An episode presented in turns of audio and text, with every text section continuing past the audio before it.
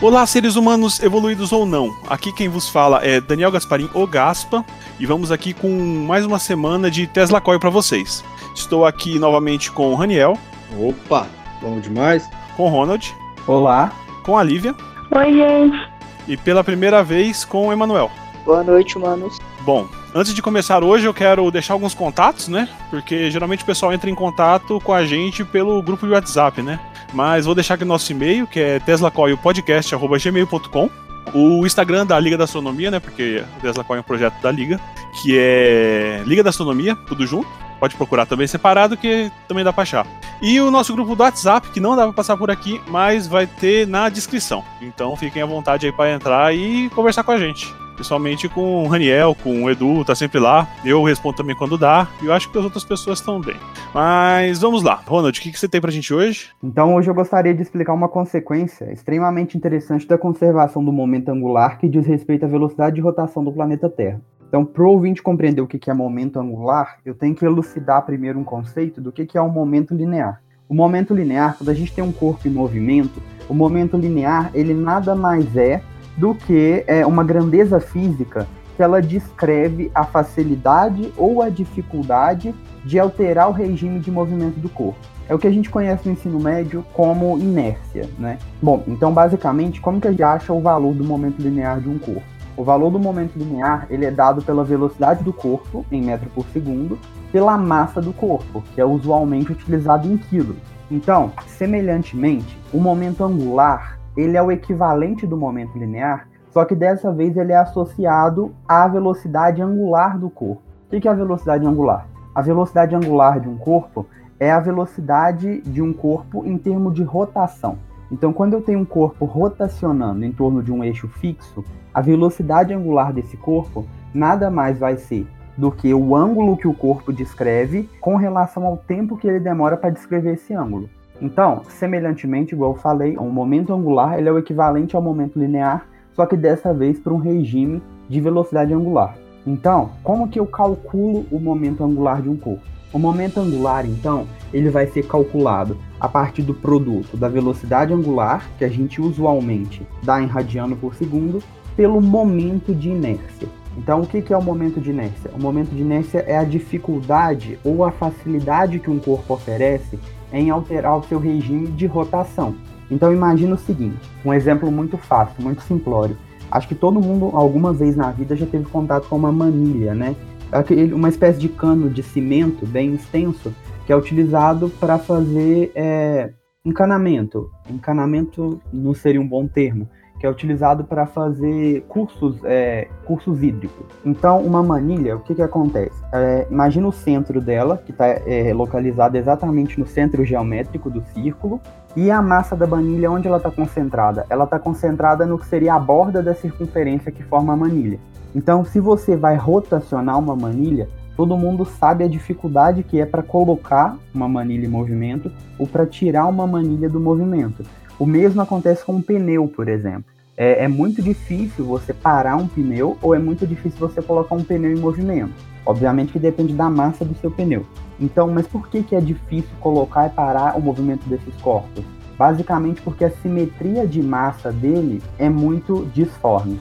A gente tem a massa muito, é, localizada muito longe do centro de rotação. O mesmo já não acontece com uma esfera, por exemplo você pega uma esfera de mesma massa desses dois corpos que eu citei anteriormente e vai tentar rotacionar a esfera, você vai ter uma facilidade muito maior, porque a massa dela está muito melhor distribuída pelo corpo. Então, o que, que acontece? Acontece o seguinte: quanto mais longe do centro de rotação, do eixo de rotação, está a massa do meu corpo, mais difícil é de rotacionar esse corpo. Sendo mais difícil de rotacionar ele, maior vai ser o momento angular. Agora vamos imaginar, todo mundo já viu pelo menos uma vez na vida, YouTube, plataforma social, é, algum vídeo de patinação no gelo. Então a gente nota que quando eu uso o exemplo da patinação no gelo, pode ser uma bailarina, por exemplo. Mas a patinação no gelo é um exemplo mais lógico, porque a gente pode desprezar o atrito do, do calçado, do patinador, com a superfície, porque é uma superfície de gelo. Então o que, que acontece? A gente percebe que se o bailarino, o, o patinador, ele está com os braços afastados do, do corpo e ele está girando, a gente percebe que esse movimento, a velocidade dele de rotação, é menor do que se ele aproximar os braços do corpo. Se ele aproxima os braços do corpo, ele vai girar muito mais rápido. Por que, que ele gira muito mais rápido? Porque é, todo o corpo ele tende a conservar o seu momento angular. Então, o corpo conservando o momento angular, é, se eu aproximei o braço do corpo, eu diminui o momento de inércia. Por que, que eu diminui o momento de inércia? Eu diminuo porque a minha massa agora está muito mais próxima ao meu eixo de rotação.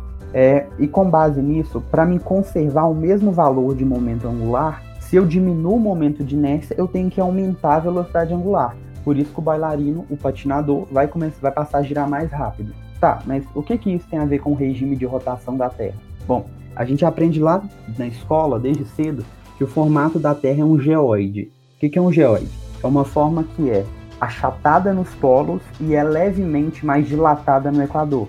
É o equivalente, por exemplo, se você pega uma bola pingo de leite, aquelas de plástico bem, bem macias, ou um balão mesmo, e você aperta a parte de cima e a parte de baixo, uma mão é, contra a outra, você vai perceber que vai haver um achatamento nas partes que estão em contato com a sua mão e na altura da metade geométrica da bola vai haver uma dilatação.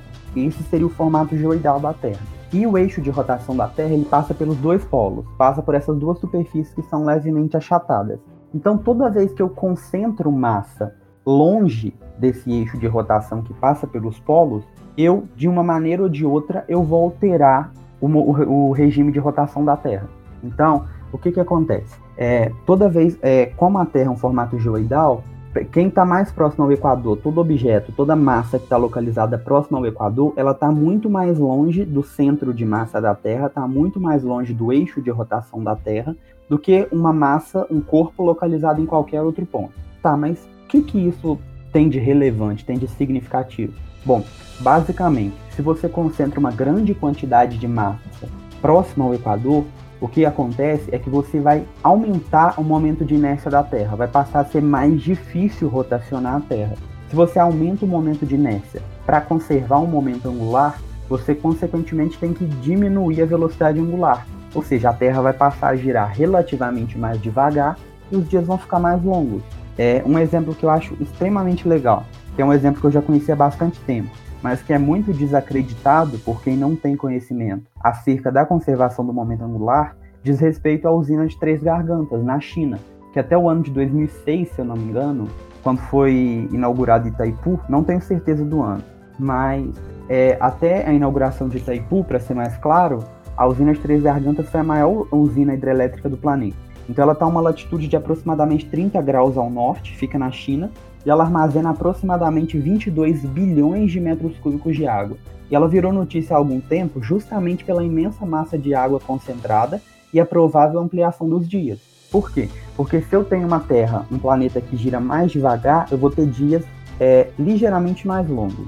Então, certamente, alguma mudança a esses acúmulos de massas de água, é, algum, alguma alteração ocorre, pelos princípios que eu enunciei anteriormente. Entretanto, é, na prática mesmo, essas alterações são imperceptíveis, porque é algo em torno de alguns décimos de microsegundos. Então, da ordem de grandeza de 10 a menos 8 segundos, mais ou menos. Mas qualquer valor mais assertivo em torno disso depende de cálculo imensamente preciso e trabalhoso e de uma infinidade de simulação computacional. Então, para se tentar dar uma enxugada na informação, é, é, basicamente o, a conservação do momento angular do planeta tem como consequência a oscilação do período dos dias na Terra é, conforme a gente tem alterações de, de concentração de massa.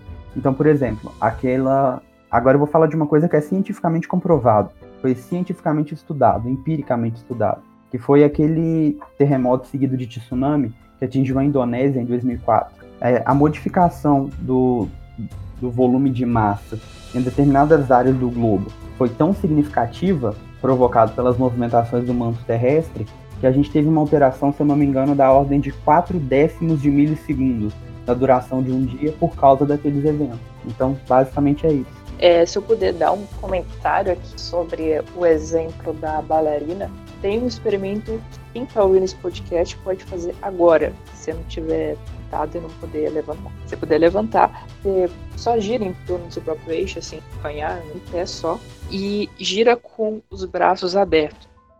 Depois tenta fazer o mesmo giro, com o braço aberto, fecha o braço. Cuidado para não cair, que eu te garanto que você vai girar muito rápido. Você vai girar pelo menos duas vezes mais rápido. É, você vai assustar quão rápido você vai girar se você é, os braços assim, a direção do corpo. É um outro jeito de pensar nessa relação do momento angular de, de trazer o corpo, trazer o braço perto do seu corpo. Ele, ele confronta junto com a ideia de aceleração centrípeta. A aceleração centrípeta, para quem sabe, ela está diretamente relacionada à velocidade de, de rotação de um corpo. A aceleração você vai tá, ali a velocidade angular desse corpo. É, trazer o seu braço, corpo, é a mesma coisa de você fazer um sentido radial em roda. Ou seja, esse movimento de você puxar o seu braço significa literalmente criar uma aceleração. Você criando uma aceleração centrípeta, você vai é, aumentar sua velocidade angular. Isso é um dos porquês a sua velocidade vai aumentar se estiver girando e puxar o seu braço. Ou quando a bailarina fecha a perna. É, é isso. Ah, entendi. Então, se eu girar, pessoal que tá tentando fazer isso aí, toma cuidado. Não façam isso num lugar muito fechado, nem perto de nenhuma quina, e muito menos em um local público, né? Porque vai ser muito difícil você explicar por que você tá fazendo isso. Física. Mas então, é, vamos ver se eu, vamos ver se eu, se eu captei a mensagem. Então a nossa Terra ela não é redonda, ela é um pouco gordinha, né? Tem formato de batata. Sim. E, quanto, e quanto mais gordinha ela fica, mais devagar ela gira, é isso? É isso, Ronald? Não propriamente quanto mais gordinha em termos de volume, mas quanto mais massivo um corpo ah. que tiver na borda dessa parte gordinha, mais devagar a Terra gira. Entendi, entendi. E se a Terra quiser girar mais rápido, é só ela fechar os braços. É só ela fechar os braços. Ou diminuir a concentração bem. de massa longe do eixo de rotação. Então, o ideal, entendi. por exemplo, se a gente quiser que a Terra gira mais rápido, é só todas as pessoas do planeta irem para os polos. A gente vai deixar uma concentração de massa muito grande próximo ao eixo de rotação e vai é, aumentar o movimento angular da Terra. Entendi. Então, apesar de que todo mundo tiver parado, se eu tiver parado lá no Equador e se você tiver parado, sei lá, lá no final da Argentina, da Terra do Fogo, você vai estar tá mais devagar que eu, é isso? Se a gente for falar em termos de velocidade angular, a nossa velocidade angular é a mesma porque a gente descreve o mesmo ângulo no mesmo intervalo de tempo.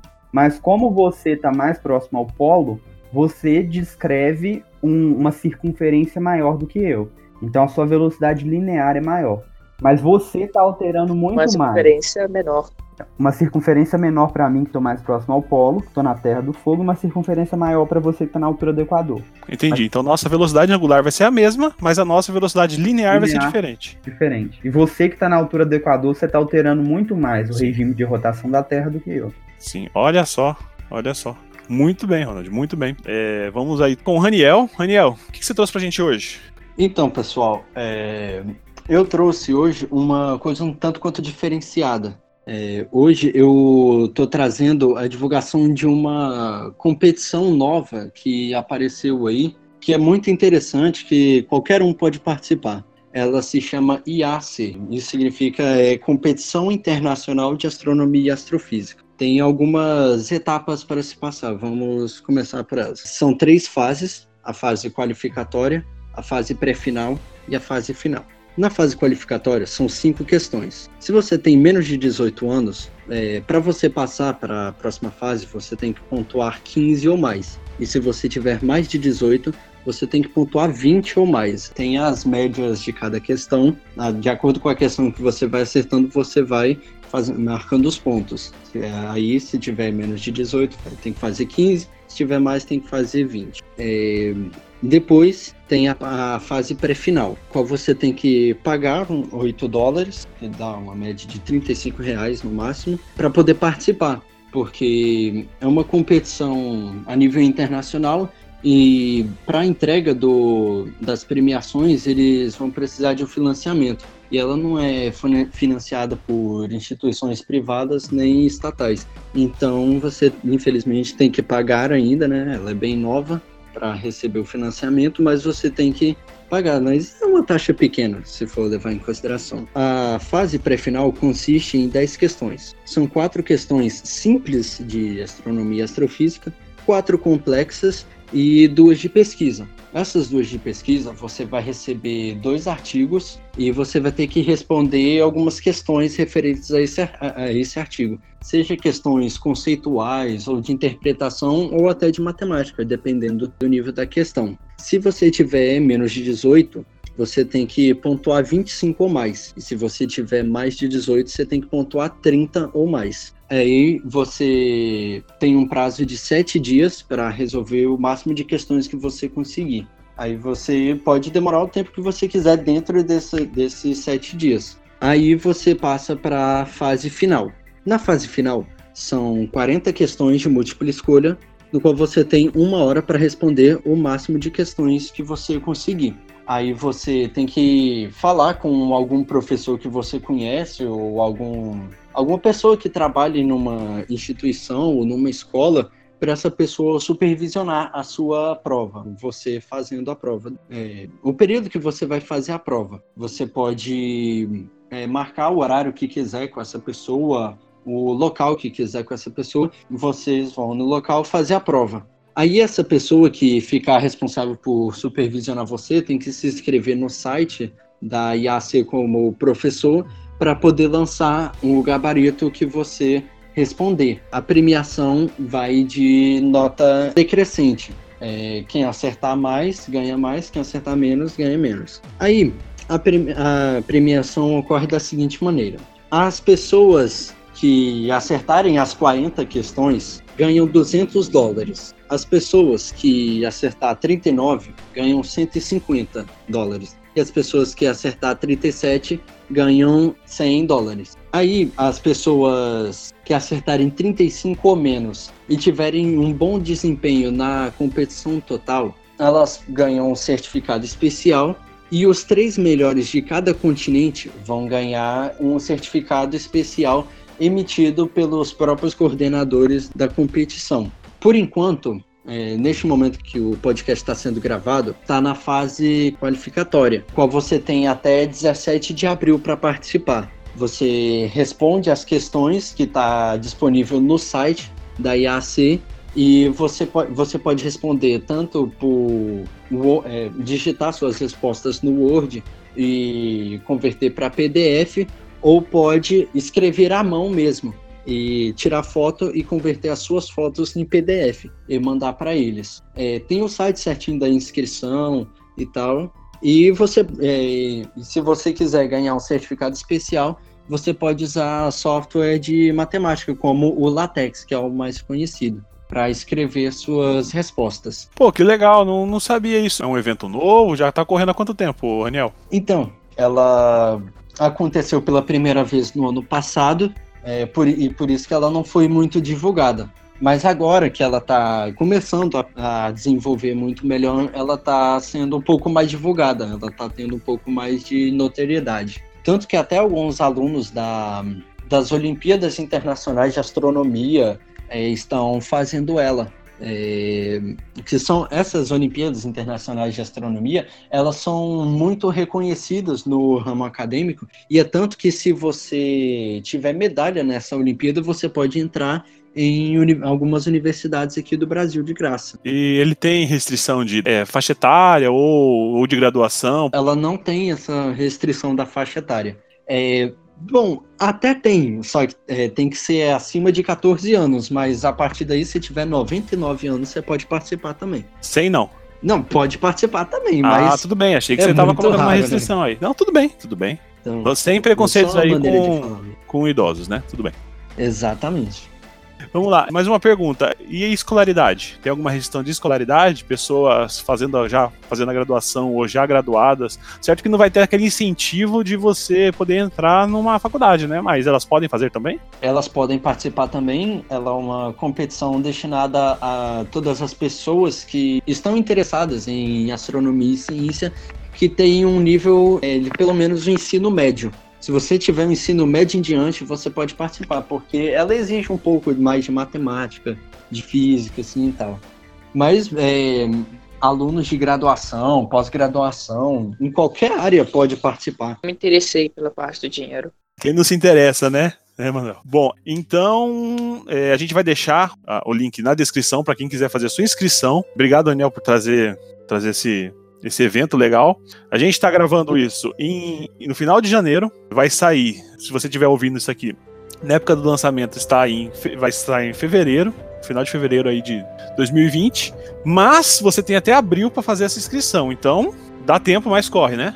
Sim, sim. Eu até esqueci de falar é, de um detalhe também, mas é mais por autopromoção. Porque é o seguinte: é, na plataforma da IAC, é, você pode escolher o seu embaixador, que é a pessoa no qual você ficou sabendo da competição. Então, como, se você ficou sabendo da competição por mim, você pode me escolher lá como seu embaixador. Na hora lá da inscrição, aparece, é, aparece lá a parte seu embaixador. Aí vai ter vários nomes e tal. Você desce lá até o R e procura lá, Raniel Veiga. Vai estar vai tá lá. Então vamos lá, todo mundo fazendo a inscrição e colocando o Raniel Veiga como nosso embaixador, hein?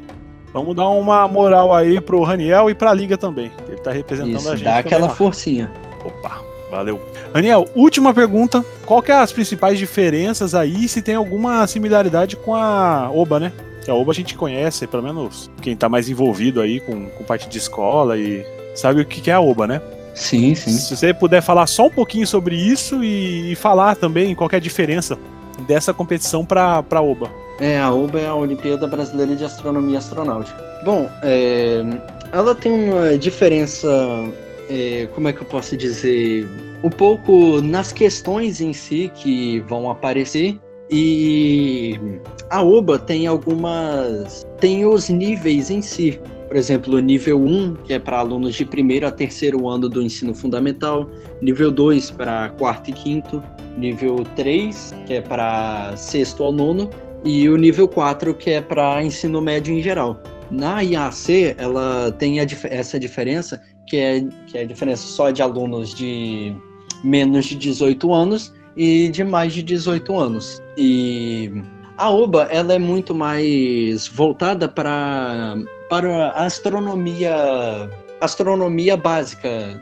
que astronomia e física básica que é ensinada nas escolas. Então, é, a IAC ela é, desenvolve um pouco mais na física, na astrofísica, assim. Por exemplo, tem uma questão desse ano é, que pede para você explicar é, como, o, como que é o funcionamento da fusão nuclear, é, que é o que dá combustível ao Sol, e como que essa, que essa fusão nuclear ela vai é, dá a, o, que nós, é, o que nós vemos da luz do Sol, como o Sol vai emitir a luz baseada na fusão nuclear. Então ela é um pouco mais puxada assim para o lado da física e tal. Só que é, não é aquela coisa bem pesada assim, mas exige um pouco mais de conhecimento na área. A UBA não, ela é um pouco mais simples. E assim que é bom, puxado para física. Muito obrigado aí, Raniel é bem elucidativo. É, vamos aí todo mundo se, se inscrever. Bom, então vamos à parte aí que todo mundo adora, que é as nossas perguntas. Lembrando que você, que eu já deixei, vou deixar mais uma vez os contatos, Tesla Coil podcast@gmail.com, o Instagram da Liga da Astronomia, é, Liga da Astronomia tudo junto, e o grupo do WhatsApp, que também todos vão estar na descrição. Se você quiser mandar alguma pergunta para a Lívia responder, que a Lívia é uma pessoa muito inteligente, ela vai ter o maior prazer de responder para você. Perguntas de ciências, né, gente? Por favor. Vamos lá, Lívia. O que perguntas você tem pra gente hoje? Então, trouxe três perguntas do grupo da astronomia. O primeiro veio do Wesley Nunes, de Manaus, Amazonas, e ele pergunta: qual é a estrela mais brilhante do céu no verão? A estrela mais brilhante no verão é a estrela Sirius, no verão, e coincidentemente também é a estrela mais brilhante visível para a gente, depois do Sol, claro. E ela pertence à constelação de Cão Maior, se você der uma pesquisada, é bem interessante de olhar, porque ela é bem brilhante mesmo. E é linda de ver no céu. Um, a pergunta 2 veio de Francisco de Assis, do Piauí. E ele pergunta: qual a diferença no processo de formação de uma estrela e de um planeta? Então, a formação de uma estrela se dá de forma complexa, violenta, ocorre em diferentes regiões do espaço e se forma a partir de nuvens moleculares. Para quem não sabe, nuvens uma nuvem molecular é um acúmulo de gás, plasma, poeira, cuja densidade permite a formação de moléculas como hidrogênio. E aí, de forma resumida, uma estrela se forma, primeiro, o primeiro núcleo estelar se forma, e a estrela, nesse estágio, ganha o nome de protoestrela. E depois, ela vai ganhando massa e aumentando sua temperatura, dependendo de quanta matéria tem ao seu redor, nessa nuvem. E aí, ela, quando ela acaba, é, ela ganha o seu formato que a gente conhece. Já o planeta, é, de um modo geral, ele nasce a partir de restos do surgimento de novas estrelas. Então, os fragmentos de rocha liberados pela formação do astro colidem e se juntam. E tudo isso começa com partículas pequenas, de apenas alguns milímetros, que depois se atraem e atraem rochas cada vez maiores que podem chegar a vários quilômetros de diâmetro. Com o tempo, esse emaranhado vai ficando cada vez maior até atingir o tamanho e a massa de um planeta. E agora vamos para a pergunta número 3. Veio do estudante de Minas Gerais, Felipe Romanello. E ele pergunta: A matéria escura existe mesmo? Então, a origem da matéria escura ainda é um mistério e ela é legitimamente inobservável. Porém, os cientistas sabem que a matéria escura existe por suas consequências na energia gravitacional como a matéria, como a matéria visível se move e se dispersa no espaço, como por exemplo nas curvas de rotação de galáxia. Basicamente, a matéria escura é uma forma postulada de matéria que não interage com a matéria, é, com a matéria comum que a gente consegue ver, nem consigo mesma. E ela só interage gravitacion, gravitacionalmente, como já dito antes, e por isso sua presença pode ser é, inserida através dessas interações. Então foi isso por hoje. Essas três perguntas vieram do grupo de astronomia, que o link vai estar na descrição. Ah, muito bem, muito obrigado, Lívia. Então, Wesley Nunes aí descobriu que Sirius é a estrela mais brilhante do verão. Francisco de Assis descobriu como é que se formam os planetas, o, as estrelas e os planetas, né? Muito violento, muito bem legal. E o Felipe Romanelli aí de novo, né? Semana passada também ele mandou uma perguntinha. Se matéria escura existe. Pô, Felipe, ó, parabéns. Então, gente, para terminar aqui, é, vamos às nossas considerações finais. É, Ronald? Primeiramente, eu gostaria muito de agradecer pela audiência e é, gostaria de deixar uma reflexão de um livro muito interessante que eu estou lendo, que chama Conversas com um Jovem Professor, do Leandro Carnal, que é basicamente um diálogo como uma maneira de repensar nossa educação. Então, o Leandro ele fala num trecho do livro que conhecer de verdade, de forma orgânica, é subverter crenças tradicionais. Ser criativo é um diálogo político com a transformação social. Então, fica a reflexão aí agradeço mais uma vez. Ah, certo. Lívia? Para finalizar, eu gostaria primeiro de agradecer a oportunidade de falar aqui e também queria citar uma frase que eu gosto muito de Albert Einstein, que ele fala que a imaginação é mais importante do que a ciência, porque a ciência é limitada, ao passo que a imaginação abrange o mundo inteiro. Então fica aí, antes de a gente provar, né, a gente pensa. Então, vamos trabalhar a imaginação. Sim, bem legal, bem legal. Acho que sem a imaginação a gente não teria nem ciência, né? Porque tudo teve que começar um dia e a gente teve que imaginar, né? Teve que, que pensar em todas essas coisas aí que primeiro realmente a gente pensa, depois a gente tenta provar ou desprovar, né? Vamos lá agora então, Emanuel. É, eu queria deixar uma frase, uma citação do Arthur Clarke, que ele diz que qualquer tecnologia suficientemente avançada é indistinguível de magia. E até 2020. E o que a gente dá para ver já é que isso é muito certo. Ah, sim. Arthur C. Clarke aí, um grande escritor aí, um dos pais da, da ficção científica. Tudo bem? Raniel? Bom, é, seguindo a linha de raciocínio que vocês estavam é, fazendo sobre a imaginação e que a imaginação que basicamente deu o que o pontapé inicial para a gente começar a desenvolver a nossa ciência, é, tem uma frase do Stephen Hawking que eu gosto muito, que está na capa de trás do livro Uma Breve História do Tempo, do Stephen Hawking, que diz assim: Hoje ainda almejamos saber por que estamos aqui e de onde viemos. O desejo profundo da humanidade pelo conhecimento é justificativa suficiente para continuar nossa busca. E isso é uma frase que me fez, me ajudou muito a continuar a, a buscar o conhecimento, como diria o Etebilu, porque é, é, eu sempre quis saber é, sobre a natureza que cerca a gente e por que que tudo foi feito dessa forma. E essa frase me, me instigou muito a procurar cada vez mais a ciência. E eu queria deixar um recado final, que é me escolham como embaixador de vocês na IAC. Isso, gente. Vamos lá. Então, muito obrigado aí mais uma vez por, pela audiência, por ter ouvido até o final. E até a próxima semana. Tchau!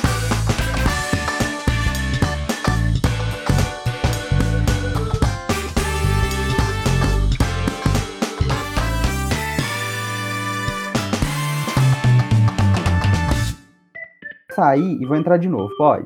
Pode ser. Tem que ver se a mãe dele tá alguma coisa assim. É, baixando o torrent, né? Mãe pirata. Não, agora que eu entendi, nossa.